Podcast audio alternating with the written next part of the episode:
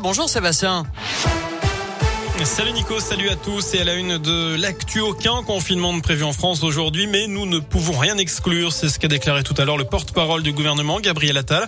La reprise épidémique, en tout cas, se confirme de jour en jour avec un taux d'incidence nationale qui est repassé au-dessus des 100 cas pour 100 000 habitants. Une première depuis deux mois, même si la France n'est pas aussi touchée que d'autres pays européens, comme l'Allemagne, l'Autriche ou encore les Pays-Bas. Dans la région, le nombre de cas positifs pour 100 000 habitants tourne autour de 100, 83 en Saône-et-Loire, 99 dans l'Ain, 106 en Isère et 110 dans le Rhône. Depuis ce matin, le masque est de nouveau obligatoire dans certains cas en extérieur, pas très loin de chez nous, dans la Loire. Conséquence de la reprise donc de l'épidémie de Covid. Alors, faut-il généraliser ce port du masque en extérieur à tout le pays? C'est la question du jour sur radioscoop.com. Vous êtes une majorité actuellement à dire que non.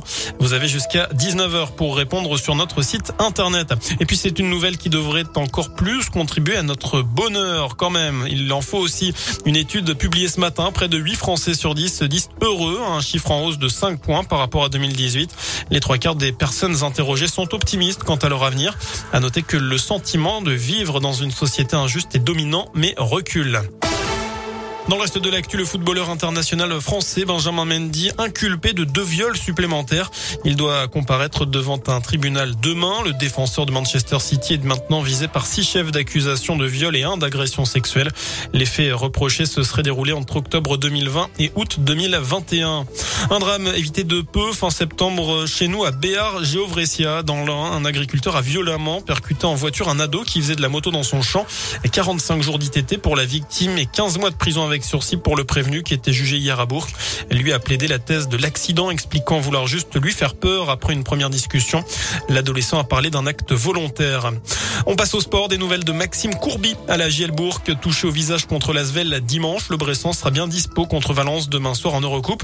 Pierre Pelot, blessé à la cheville contre les Villeurbanais, ne devrait pas jouer. Euh, et puis sachez également que le pivot américain Eric Mika devrait aussi être forfait. En foot, match sans enjeu pour les Bleus. Ce soir, l'équipe de France France, déjà qualifiée pour la prochaine Coupe du Monde, se déplace à Helsinki ce soir pour défier la Finlande. C'est à 20h45. Enfin, bientôt un nouveau festival à Lyon, organisé par le club du loup rugby. Les premiers noms sont sortis ce matin.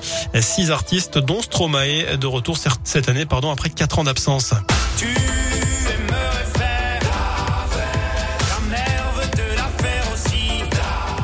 Voilà, et puis un autre groupe également qui sera présent. Vous le connaissez, le groupe de hip-hop américain Black Eyed Peas.